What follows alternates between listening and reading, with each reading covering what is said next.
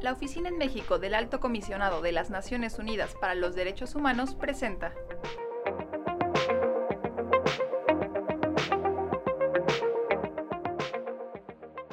Hola, soy Bernardo Serrano de la ONU Derechos Humanos México y hoy les traemos un nuevo podcast sobre la Declaración Universal de Derechos Humanos, que este 2023 cumple 75 años. Como quizás has escuchado, la declaración fue creada después de la Segunda Guerra Mundial por personas muy diversas y representantes de todas las regiones del mundo para superar ese momento de violencia y lograr un mundo en el que las personas pudieran vivir con libertad, igualdad y justicia. La Asamblea General de la ONU adaptó la declaración el 10 de diciembre de 1948 como un ideal común para todos los pueblos y naciones, y esto marcó un cambio histórico en el camino de la humanidad. La declaración establece, por primera vez, los derechos humanos fundamentales que deben protegerse en el mundo entero, y es tan importante que ha sido traducida a más de 500 idiomas. Además, su existencia abrió el camino a más de 70 nuevos tratados sobre cada uno de los diferentes derechos humanos que se aplican a nivel mundial, regional y también nacional. La declaración es una guía de vida, con 30 artículos en los que están reflejados múltiples derechos, como el acceso a la educación, al empleo, a una remuneración justa, el derecho al voto, a la atención sanitaria, así como los valores de la libertad de expresión, la privacidad y el respeto mutuo, sin distinción alguna. Desafortunadamente, en la actualidad muchos de estos derechos están fuera del alcance de muchísimas personas. Por eso en este aniversario, la Oficina del Alto Comisionado de la ONU para los Derechos Humanos lanzó la iniciativa Derechos Humanos 75, para revitalizar la Declaración Universal, mostrar cómo satisface las necesidades de nuestro tiempo y también para impulsar sus metas de libertad, igualdad y justicia para todas las personas. Y para conversar sobre la declaración, su importancia y lo que hace falta por hacer, hoy tenemos invitada a Tsiri Ávila, comunicadora y defensora de derechos humanos, y a Santiago Aguirre, director del Centro PRO y también defensor de los derechos humanos. Hola Tsiri, hola Santiago. Hola Bernardo, hola Santiago, un saludo también a todas las personas que nos escuchan. ¿Qué tal Bernardo? ¿Qué tal Atsiri? Saludos también al auditorio, un gusto estar con ustedes. Bueno, si les parece bien, antes de que platiquemos, me gustaría que escuchemos un mensaje de Volker Turk, nuestro alto comisionado de la ONU para los Derechos Humanos, quien nos cuenta sobre la importancia de la Declaración Universal en este 75 aniversario y de los retos que enfrentamos como sociedad para que su contenido sea una realidad para todas las personas. La Declaración Universal de Derechos Humanos es un texto extraordinario. En un momento en que el mundo se levantaba de los escombros, la Declaración estableció derechos universales y reconoció la igualdad de todas las personas. La declaración, redactada por representantes de todo el mundo, es la expresión de un lenguaje común que ilustra nuestra humanidad compartida, una fuerza unificadora alimentada por la dignidad humana y el deber de protección mutua que nos debemos como seres humanos. A lo largo de los últimos 74 años, la importancia de los derechos universales indivisibles y, e inalienables no ha hecho más que aumentar y, sin embargo, la brecha entre las aspiraciones y la realidad sigue creciendo. A pesar de que los 30 artículos de la Declaración han provocado cambios en todos los ámbitos de nuestra vida, los rescoldos del racismo, la misoginia, la desigualdad, y el odio siguen amenazando nuestro mundo. Mirando tanto al pasado como al futuro, espero a través de la campaña dirigida por mi oficina, junto con nuestros interlocutores, consigamos reavivar el espíritu, el entusiasmo, la energía, el impulso que llevaron a la declaración hace 75 años.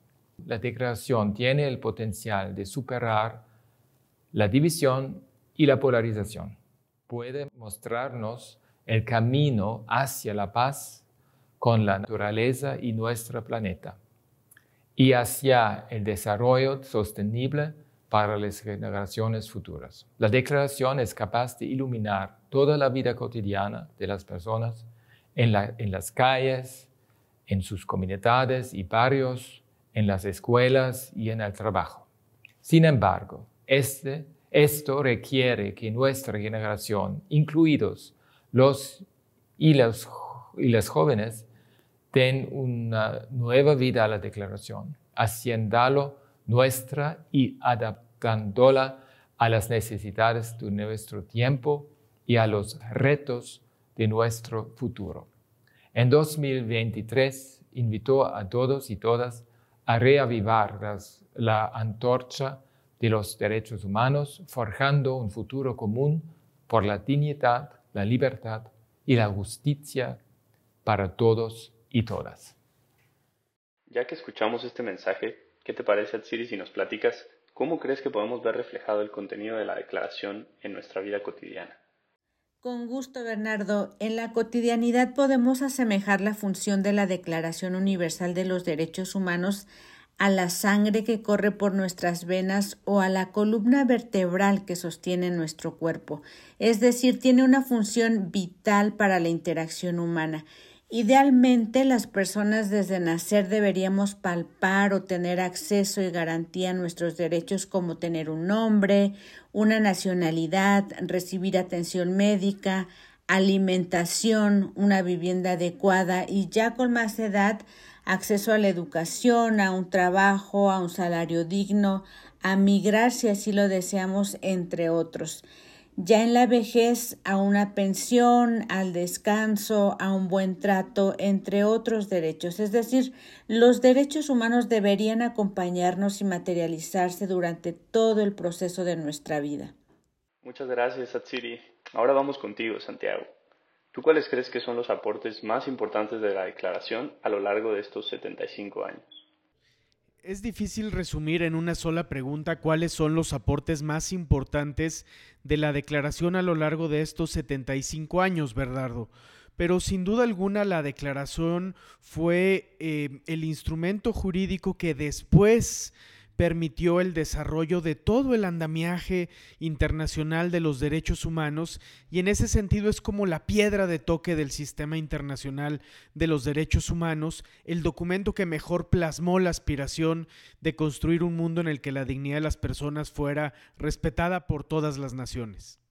Gracias, Santiago. Creo que coincidimos en que la declaración ha sido un instrumento clave para el respeto y la defensa de los derechos humanos. Pero, Achiri, me gustaría preguntarte, ¿Cuál es la importancia de que los países, como México, se sumen para hacer realidad y mantener vigente esta declaración? Efectivamente, los estados y los gobiernos en todos sus niveles son quienes tienen la obligación de que el contenido de la declaración no solo se quede en el papel, sino que verdaderamente sea parte de la realidad de todas las personas en cada rincón de este planeta es importante que los países impulsen acciones y políticas públicas para que los derechos se materialicen, sean parte de la cotidianidad y sean promovidos incluso por la propia ciudadanía. Para ello no basta con las buenas intenciones, sino se necesita de recursos económicos, humanos, estructuras, instituciones que sirvan como arterias para este soporte estructural que dé vida al contenido de la declaración y que garantice una vida digna, en igualdad, libertad, con acceso a la justicia y libre de todo tipo de discriminación. Gracias por compartirnos esta reflexión, Atsiri. Santiago, ya la última. ¿Cómo crees que podemos ayudar todas y todos a mantener viva la Declaración Universal? Para mantener viva la Declaración Universal, todas y todos podemos ayudar. Se me ocurren al menos dos cosas muy concretas, Bernardo. Lo primero es contribuir a todos los esfuerzos para hacer presente las luchas de las víctimas. La declaración surgió en muy buena medida para recordar a las víctimas de la Segunda Guerra Mundial em, y es en nuestras actividades de reconstrucción y difusión de la memoria de las víctimas donde podemos hacer eh, justicia a ese pasado y mantener viva la Declaración Universal.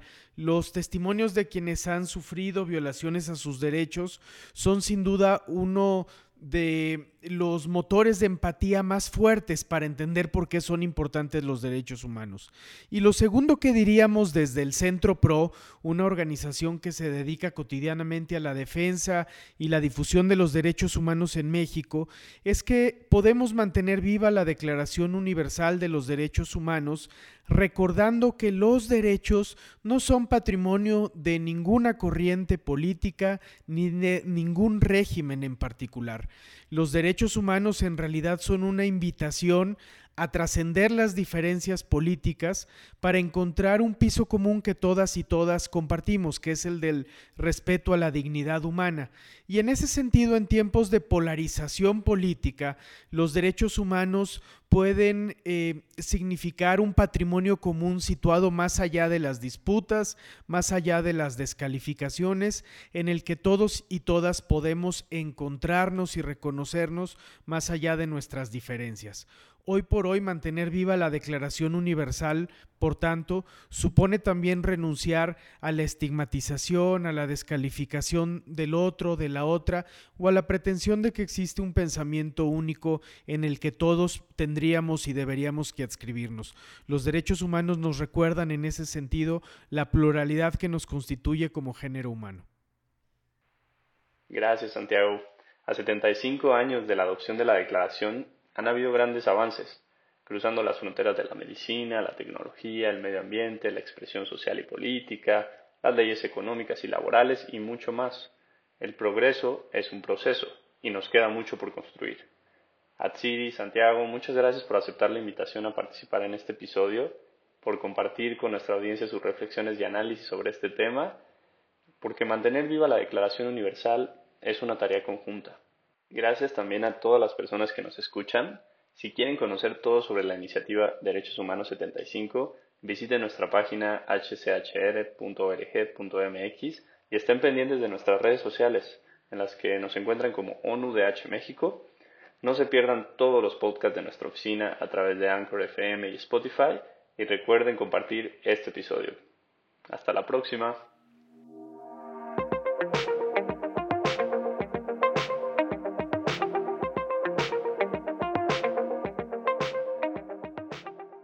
Esta fue una producción de ONUDH y SINU México.